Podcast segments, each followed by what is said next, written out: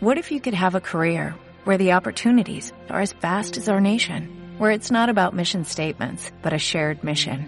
At U.S. Customs and Border Protection, we go beyond to protect more than borders, from ship to shore, air to ground, cities to local communities. CBP agents and officers are keeping people safe. Join U.S. Customs and Border Protection and go beyond for something far greater than yourself. Learn more at cbp.gov/careers.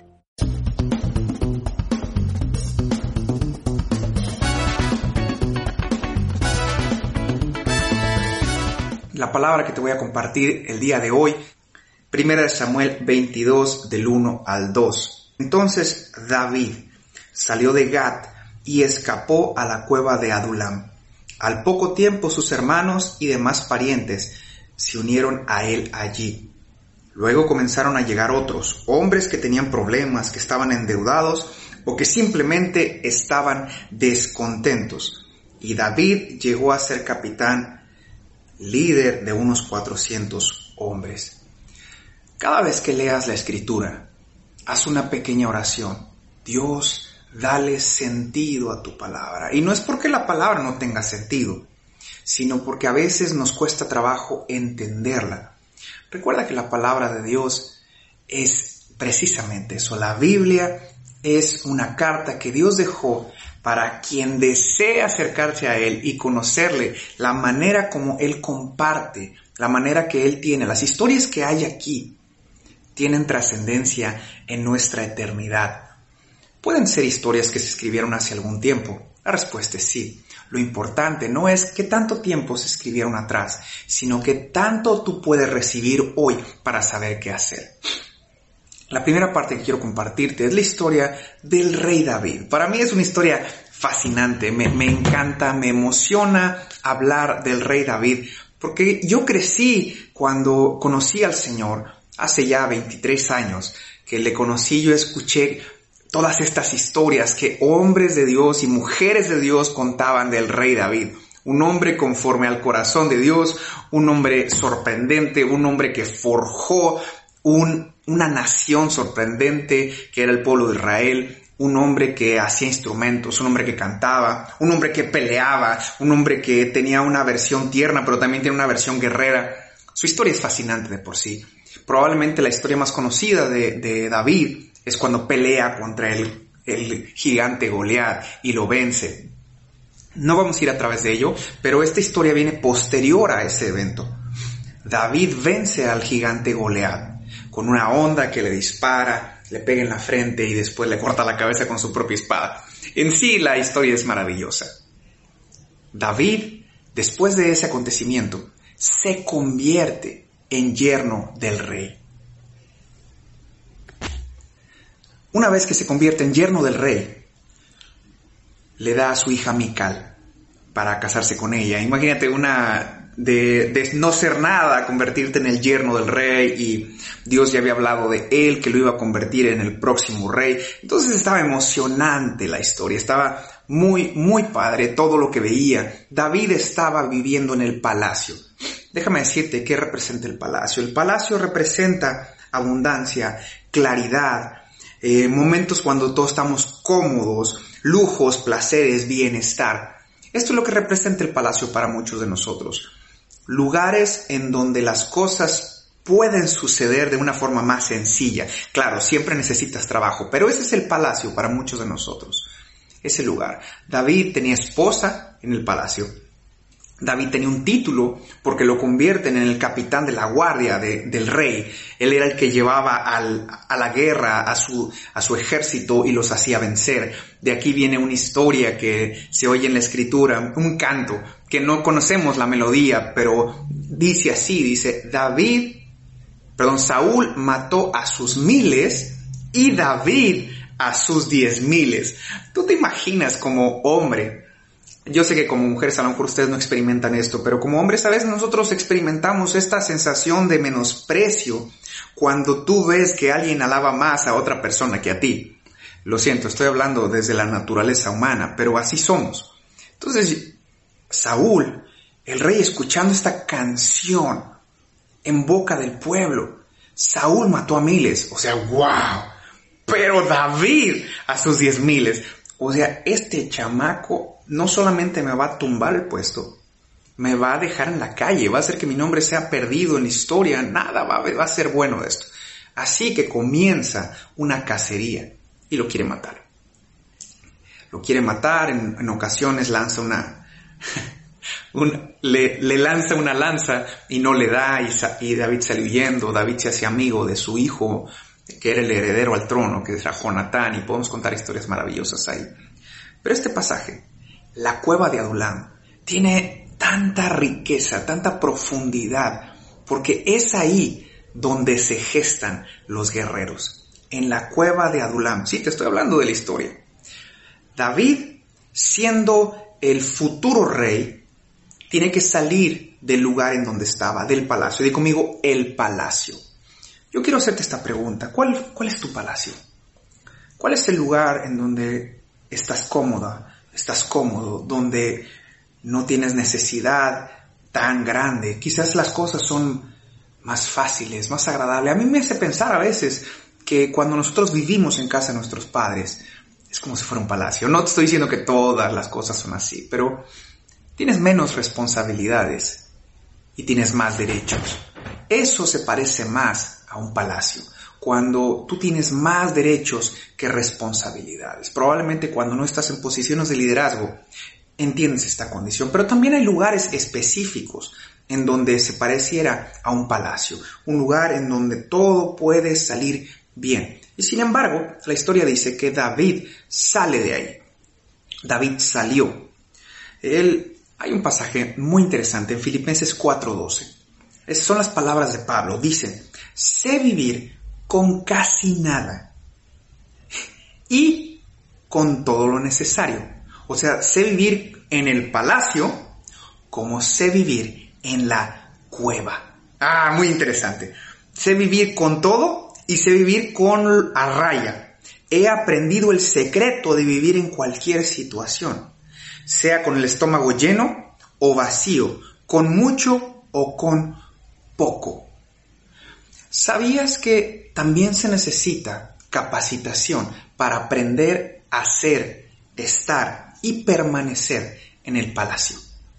Muchos de nosotros hemos crecido en momentos de necesidad, en etapas de necesidad tan prolongadas, que cuando nos llega la bendición de un momento, una etapa, un lugar de prosperidad, nos volvemos locos y queremos despilfarrar todo inmediatamente.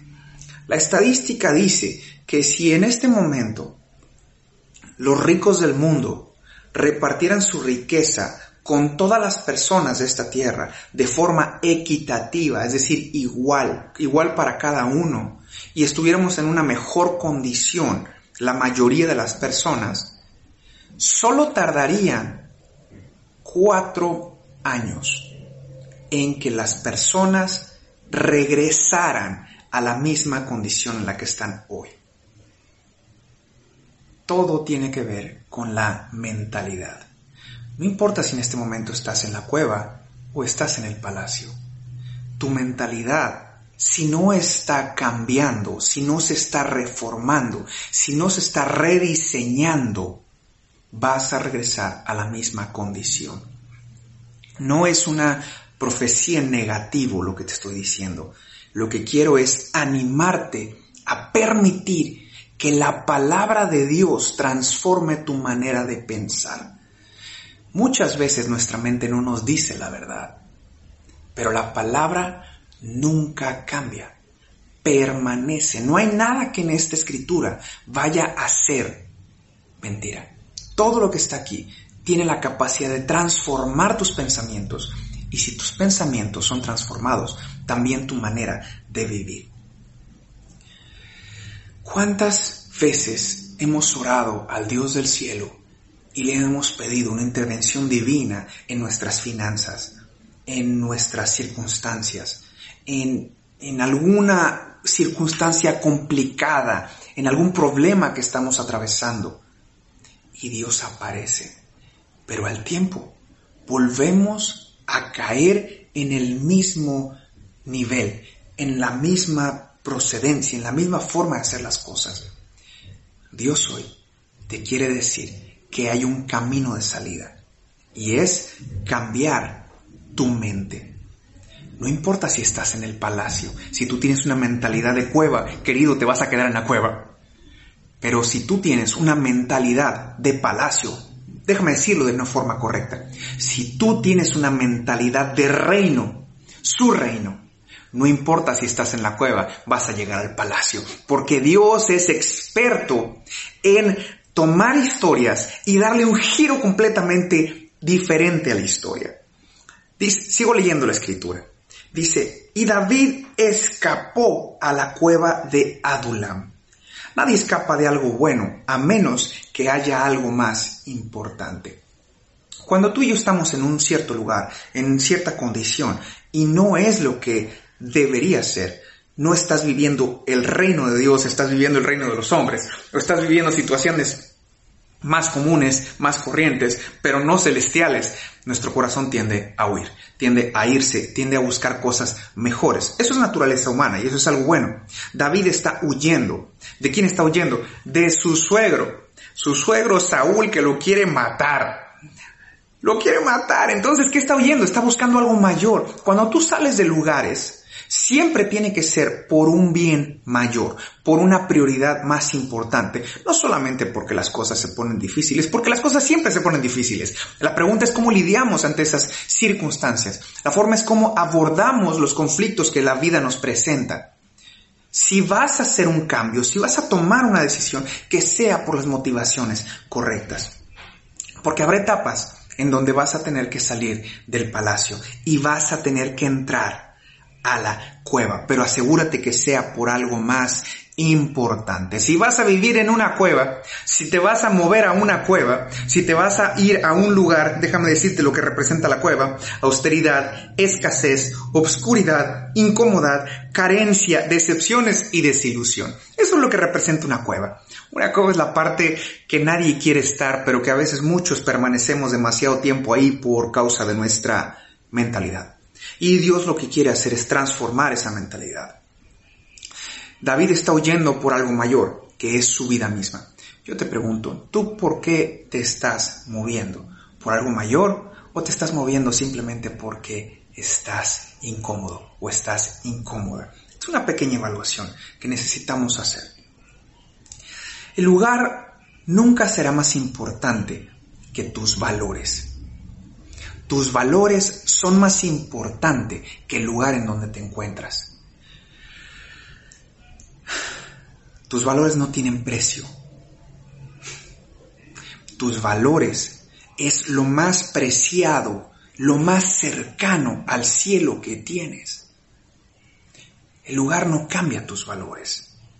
Una posición de autoridad, de una promoción, no puede ser más valioso que tu nombre. Proverbios 22.1 dice, de mayor estima es tu nombre. Tu nombre representa como la gente te conoce, como la gente te va a conocer y como la gente te va a recordar. Puedes cambiar la palabra nombre por testimonio, legado. Tu legado, tu testimonio es más valioso que muchas riquezas, que posiciones, que títulos. Y la comodidad no puede ser más importante que tu dignidad. He conocido personas que deciden quedarse en el palacio a pesar de que su dignidad está siendo pisoteada. Personas que deciden quedarse en lugares de bendición aunque sus valores sean quebrantados. Personas que deciden quedarse en un lugar en donde van a tener panza llena todos los días de su vida, pero que su nombre está siendo cada vez más bajo porque corrompen sus valores, tu naturaleza, tu esencia. Rousseau, uno de los grandes pensadores del siglo pasado dijo que el ser humano era corrompido por la sociedad. Es decir, que somos consecuencia del lugar en donde estamos. Y en cierta medida es correcto. Pero la palabra dice algo distinto. Dice que en Cristo somos nuevas criaturas. Y si somos nuevas criaturas, entonces tenemos la facultad de ser moldeados a su imagen. Me gusta la, la, la imagen que presenta Jeremías. Dice que Él es el barro y Dios es el alfarero. El barro es aquella pequeña figurita que le puedes dar forma para poderlo hacer a su manera. Rousseau tenía un pequeño detalle, Rousseau no tenía a Dios en su vida. Y Rousseau pensó que era la sociedad la que hace mala al ser humano. Lo que no sabía es que ya lo traemos dentro y necesitamos una fuerza que contrarreste las cosas negativas que tenemos. Si puedo decirte de una forma más clara, dentro de ti hay maldad. Y si tú no agregas un agente, en este caso, la persona de Jesús en tu vida, que contrarreste, que genere otro peso a esto que traes dentro, te vas a quedar toda la vida en la cueva, en lugar de brincar a lo que Dios soñó para ti. Ya déjame decirte algo. No siempre el lugar en donde estás es donde Dios te quería llevar. Si leemos el pasaje, dice que entonces salió David de Gad y escapó a la cueva de Adulam. En este pequeño, en esta pequeña frase, yo no encuentro que Dios le dijo que se fuera. Pero no te preocupes. Dios es la persona capaz de transformar el lugar al cual no te envió en el lugar en el que deberías estar. Solo asegúrate de la voluntad que te llevó al lugar, porque la voluntad correcta te llevará al lugar correcto.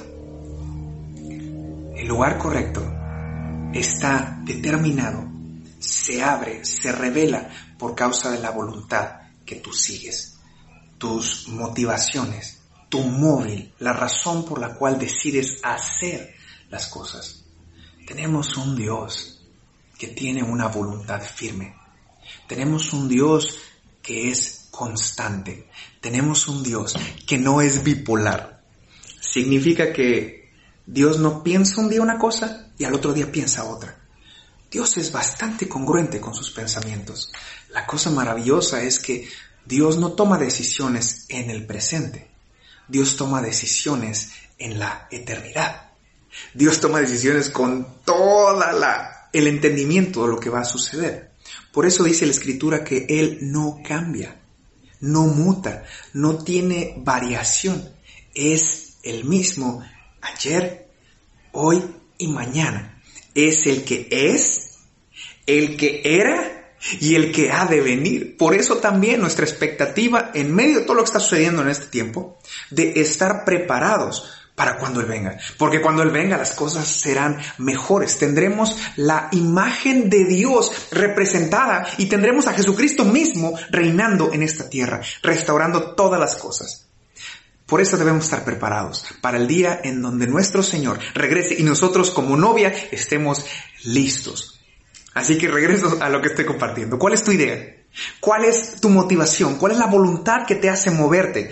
Dice algunas personas que son como chapulines, que andan brincando de un lugar a otro hasta ver el lugar que encuentran. Escuché esta frase que me dejó, me dejó muy pensativo. Dice que uno es o uno se hace parte, uno pertenece al lugar en donde le va bien. Me dejó pensando, dije, suena Suena interesante. Y me quedé pensando en esta frase. Dije, uno es del lugar en donde le va bien. Pero también pensé, dije, bueno, no siempre Dios me ha puesto en lugares en donde me va bien. Pero Él es mi bien para mí. Y si Dios me quiere en un lugar en donde en este momento no me está yendo como yo quisiera, no significa que no sea la voluntad de Dios. Porque Querido y querida, Dios es bueno. Dios hace que las cosas ayuden a bien a aquellos que le aman y caminan conforme a su voluntad. Estoy citando Romanos 8:28. El lugar es importante, por supuesto que es importante, pero algo más importante que el lugar son las personas del lugar. Las personas del lugar hacen que todo lo que hay ahí cambie.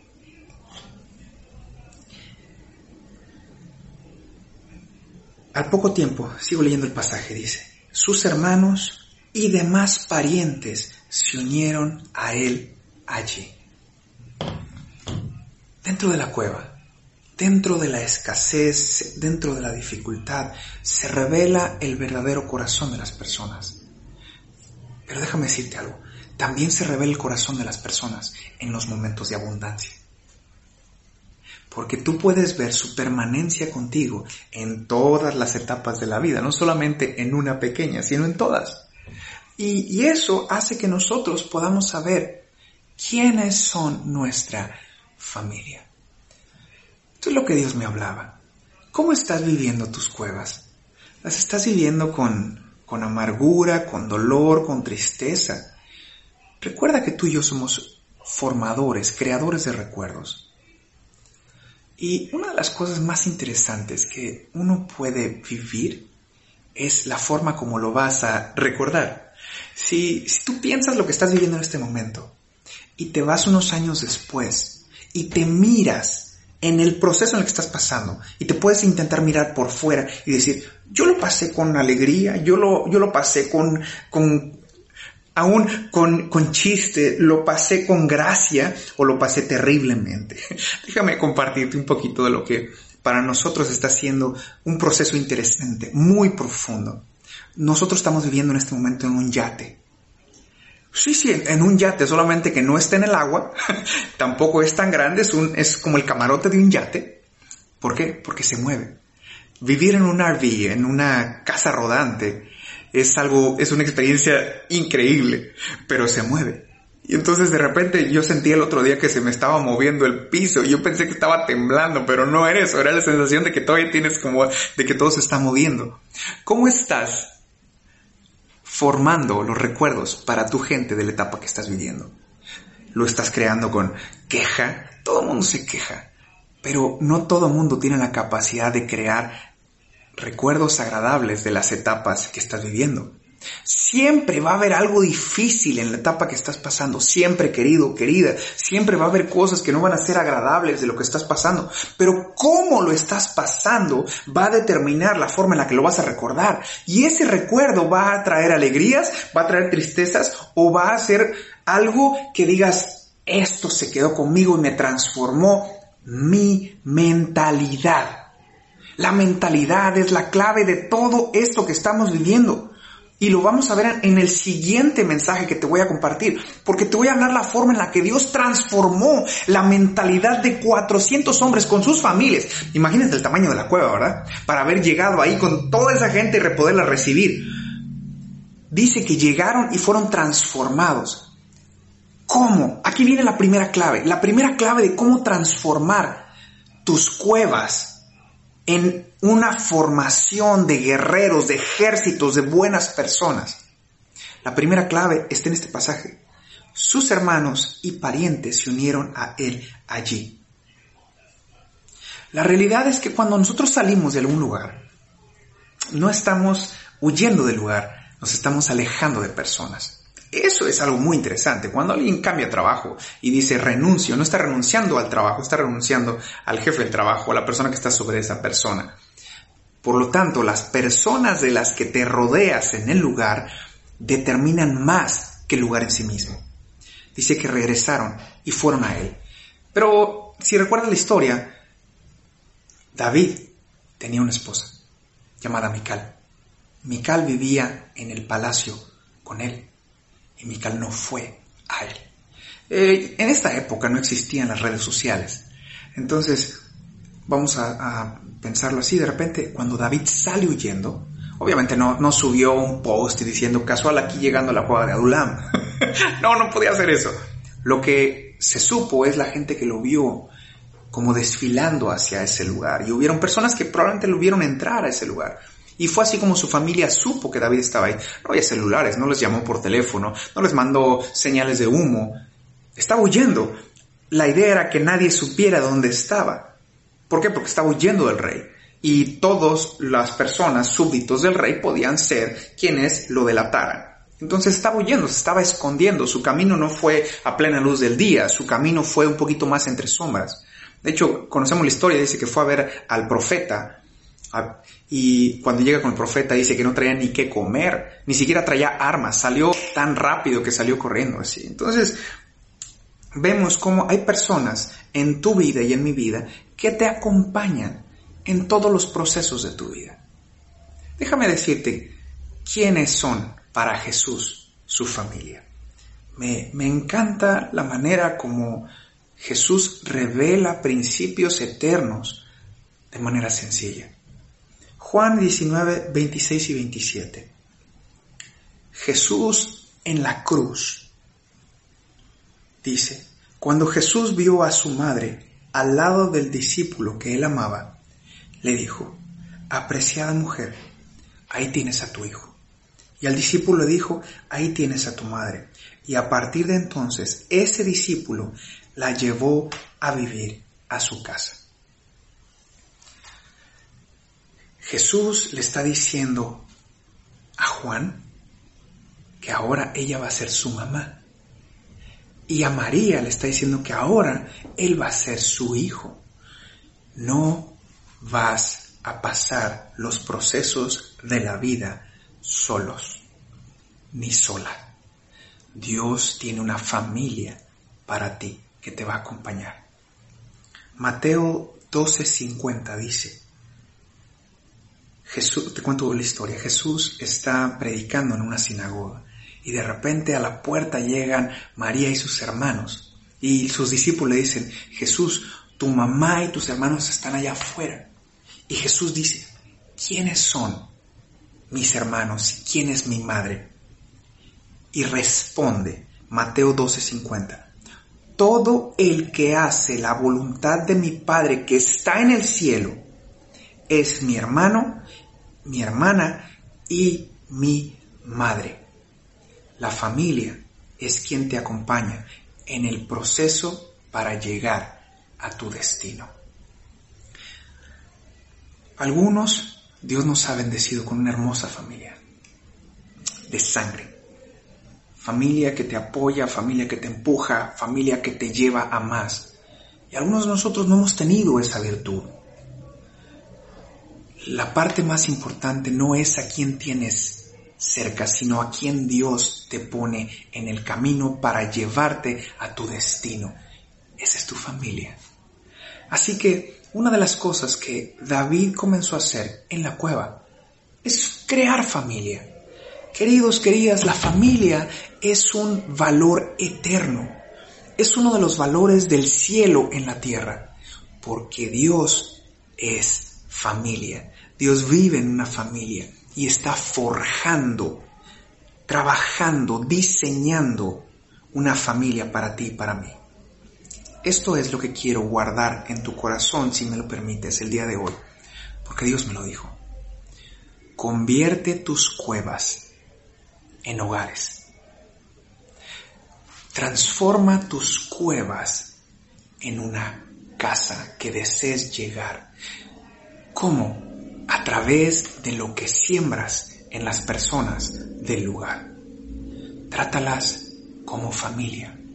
Sé un formador de familia en los lugares en donde Dios te lleva. Sé un formador de familia en los lugares a los cuales hoy estás.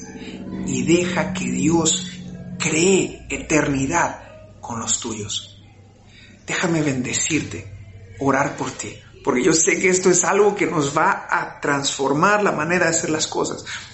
¿Me estás diciendo que debo de formar una familia en mi trabajo? Sí. ¿Me estás diciendo que debo de formar una familia en mi comunidad? Sí. ¿Me estás diciendo que debería actuar como familia con la gente a mi alrededor? Sí. Porque Dios es lo que nos impulsa a hacer y es la única manera de transformar una mentalidad miserable en una mentalidad de reino. Gracias por acompañarnos. Si este mensaje fue de bendición a tu vida, ayúdanos compartiéndolo. Síguenos en nuestras redes como Aarón Feroz Romero. Si tu deseo es apoyar financieramente este ministerio, escríbenos un mensaje. Dios te bendice.